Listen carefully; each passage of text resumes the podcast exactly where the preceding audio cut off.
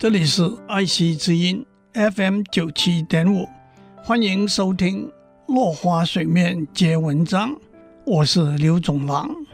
今天我们讲曹操的短歌行。建安十三年，曹操带兵南下，取得荆州之后，又在著名的长坂坡之战打败了刘备，声势浩大。刘备和孙权。也不得不接受联手对抗曹操的建议，这就是后来的赤壁之战。曹操撒着胜利的威风，带着大兵，沿着长江顺流南下。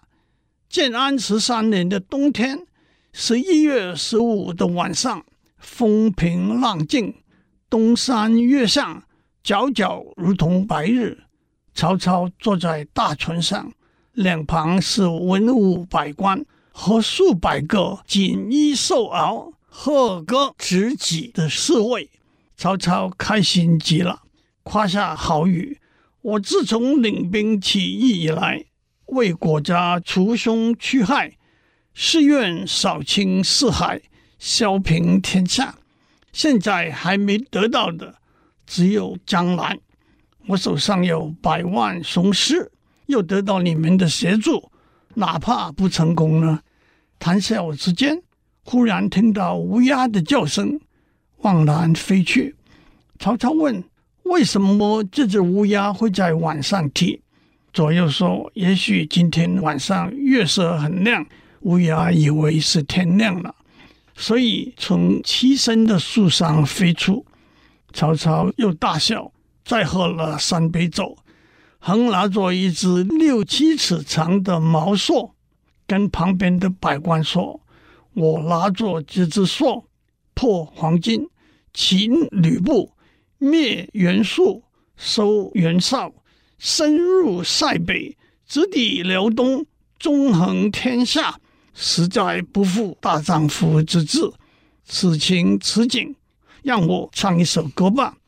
这就是短歌行。”对酒当歌，人生几何？譬如朝露，去日苦多。慨当以慷，忧思难忘。何以解忧？唯有杜康。青青子衿，悠悠我心。但为君故，沉吟至今。悠悠鹿鸣，食野之苹。我有嘉宾。鼓瑟吹笙，明明如月，何时可掇？忧从中来，不可断绝。月末度迁，枉用尚存。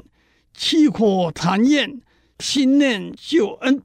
月明星稀，乌鹊南飞。绕树三匝，无枝可依。山不厌高，水不厌深。周公吐哺。天下归心。最后这四句表达出曹操要网罗各种人才的心愿。